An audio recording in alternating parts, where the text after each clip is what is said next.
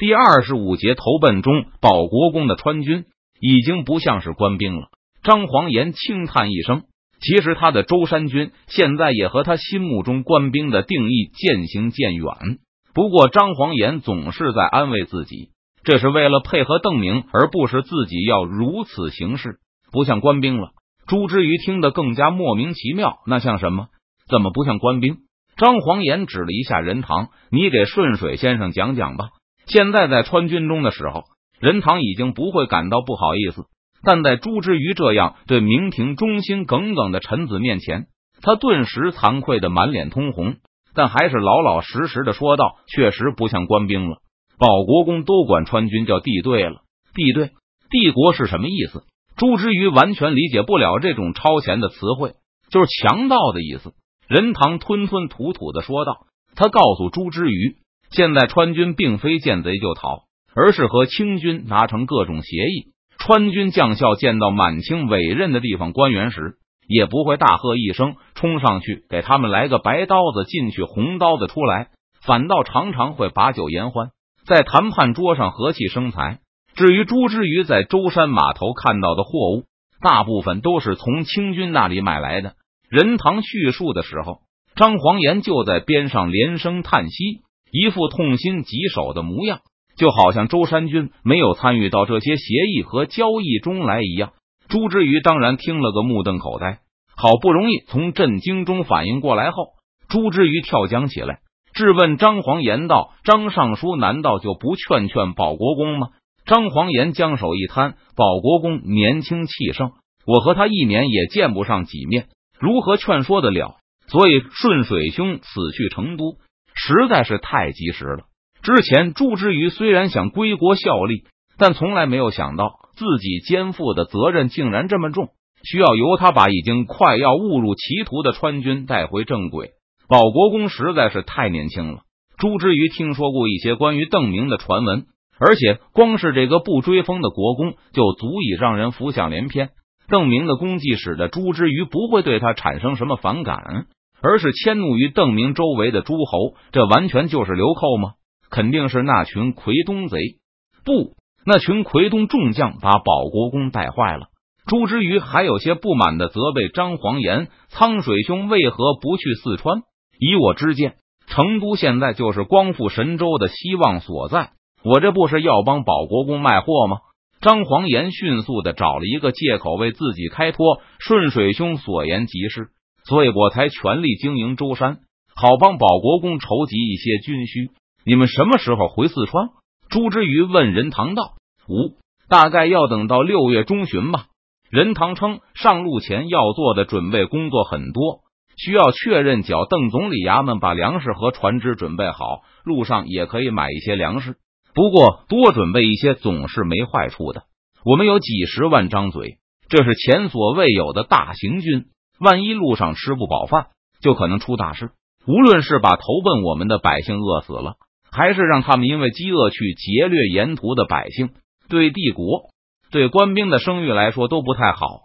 刚才听到“剿邓总理衙门”这个名词后，朱之瑜微微点头，啧啧称赞了一句：“这个名字起得好。”现在听任堂诉苦，为了搬迁百姓花了多少钱时，朱之瑜脸上又露出不解之色。你们不是地队吗？怎么还不船钱和饭钱？任堂说不能扰民，这一点朱之瑜是完全赞同的。但是明军居然还要向剿邓总理衙门支付报酬，就让他不能理解了。据任堂介绍，这次为了搬迁几十万百姓回四川，明军估计要花费五六百万两银子。这个数额之大，听得朱之瑜咂舌不已。在他看来，这么一大笔钱做些什么不好？为何要双手奉送给清廷的周培公呢？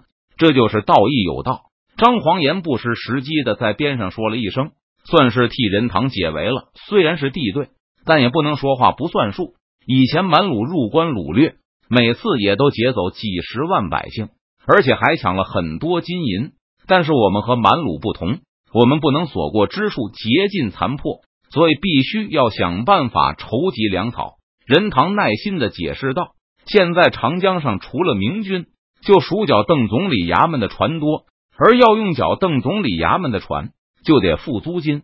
周培公有这么多船，是不是对官兵会有威胁？朱之瑜完全不知道国内的情况。听说清军船只众多后，首先想到的就是对方有军事潜力。哦，没有战舰，全都是民船，顶多用来漕运。任堂满不在乎的答道：“你怎么知道？”见任堂如此轻敌，朱之瑜厉声质问道：“因为都是他们卖给周培公的。”张黄岩又插了一句嘴：“周培公的船是向你们买的。”朱之瑜一脸匪夷所思的表情，然后他又向你们收租金。我们还是有钱赚的。这段期间用这些船跑航运也挣了些钱。任堂急忙解释道：“再说我们在四川不停的造船，周培公保证说，只要我们一直卖给他船，他就不办造船厂，挣钱也是周培公在挣钱。你怎么知道他拿到钱后不会去开造船厂？”建仁堂不但轻敌，而且还轻信，朱之瑜更是着急，因为在剿邓总理衙门里，我们有五成干股。他只要赚钱就得分给我们一半，而且管账的也有我们的人。周培公拿钱干什么去了？我们可以查账。听到这里，朱之瑜已经彻底懵了。他转头看着张黄岩，任将军到底在说什么？你听得懂吗？嗯。张黄岩点点头。查账的总经办就是我，我已经往剿邓总理衙门那里派去账房了。我知道现在是多事之秋，风雨飘摇，所以保国公为了打胜仗。对奎东那群人言听计从，朱之瑜发现摆在面前的困难比他最初想象的还要大得多。他没有怪罪邓明，而是认为邓明因为急于扭转不利的军事局面，受到了奎东众将的不良影响。任堂心道，恐怕不是林国公他们在影响保国公，而是林国公他们都被保国公带坏了。不过任堂并没有把这话说出来。在朱之瑜痛心疾首的时候。张黄岩和任堂都默不作声。你们大概要六月中旬动身，对吧？朱之瑜在心里计算了一下，就是说我还有一些时间。虽然知道风险很大，但是朱之瑜还是决定冒险进入敌境。我要去找蒙正发，你找他做什么？张黄岩听后吓了一跳。朱之瑜名声不小，而且坚持抗清的志向广为人知。如果身份暴露，很可能遇到危险。我只是一个书生，从来没有带兵打过仗。这些年来，在日本奔走，为官兵筹措粮饷，讨求援兵，更是对兵士一无所知。若是我孤身一人见到保国公，保国公也未必就肯听我的。朱之瑜细细思量，他这些年没有做出过什么惊人的成绩，而邓明看起来受奎东流寇影响已经很深了。朱之瑜没有信心说服邓明幡然悔悟，在满鲁入关前。我的本事也就是读书教书，而蒙正发不同，他被大家称为南渡以来敢战第一人。我带他去四川，保国公或许不信我的话，但蒙正发是文武双全的士人，保国公一定会认真听他的意见的。四川也需要蒙正发这样的人来出力。张黄岩咳嗽了一声，就打算说话，但朱之瑜抢在张黄岩反对前。就诚恳的说道：“我知道蒙正发剃头了，投降了，但人非圣贤，孰能无过？他对奎东众人也深恶痛疾。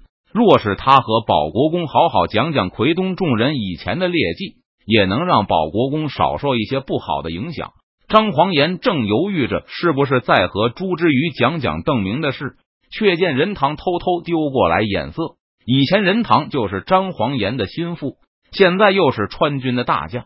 张黄岩见状，就把劝说的想法收起来了。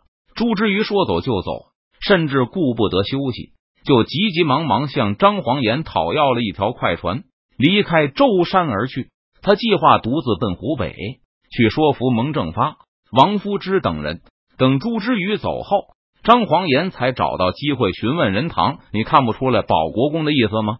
保国公来江南三次了，没有拜访过任何一个士林领袖。”而且他的路数肯定不是奎东众将教的，所以确实需要一些士人去四川，不然学生一个人实在是对付不了保国公。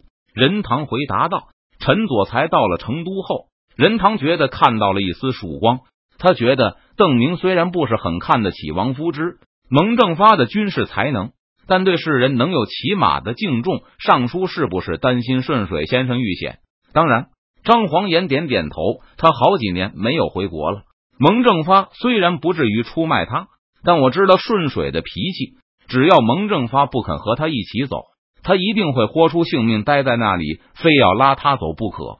难免有人会看出蹊跷，去向鲁廷报信。这又有何担心呢？任堂笑起来，学生这便修书一封去武昌，让张长庚暗中看顾顺水先生便是。